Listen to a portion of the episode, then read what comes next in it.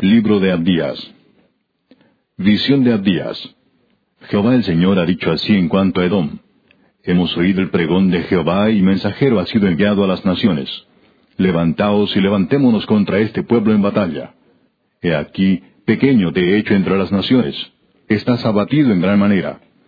La soberbia de tu corazón te ha engañado, tú que moras en las hendiduras de las peñas, en tu altísima morada, que dices en tu corazón, ¿quién me derribará a tierra?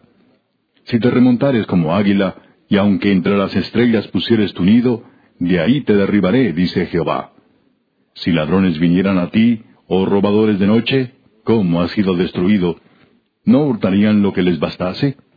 Si entraran a ti vendimiadores, ¿no dejarían algún rebusco? ¿Cómo fueron escudriñadas las cosas de Saúl? Sus tesoros escondidos fueron buscados. Todos tus aliados te han engañado, hasta los confines te hicieron llegar. Los que estaban en paz contigo prevalecieron contra ti. Los que comían tu pan pusieron lazo debajo de ti. No hay en ello entendimiento.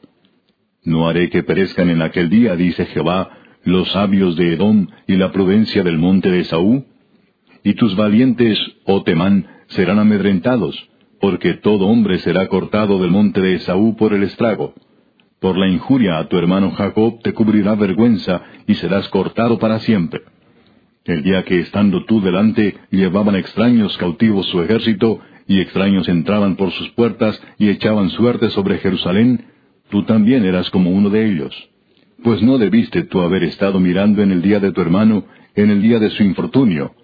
No debiste haberte alegrado de los hijos de Judá en el día en que se perdieron, ni debiste haberte jactado en el día de la angustia.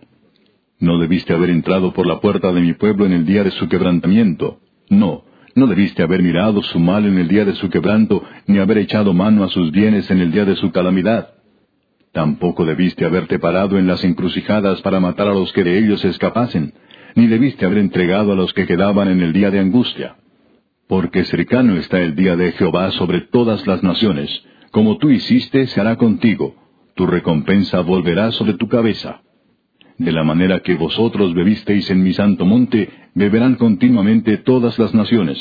Beberán y engullirán y serán como si no hubieran sido. Mas en el monte de Sión habrá un remanente que se salve, y será santo, y la casa de Jacob recuperará sus posesiones. La casa de Jacob será fuego, y la casa de José será llama, y la casa de Esaú estopa, y los quemarán y los consumirán. Ni aun resto quedará de la casa de Esaú, porque Jehová lo ha dicho y los del Negev poseerán el monte de Esaú, y los de la Cefela a los filisteos.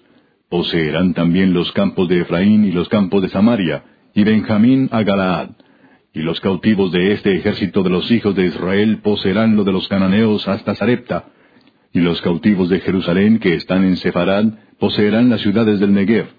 Y subirán salvadores al monte de Sión para juzgar al monte de Esaú, y el reino será de Jehová.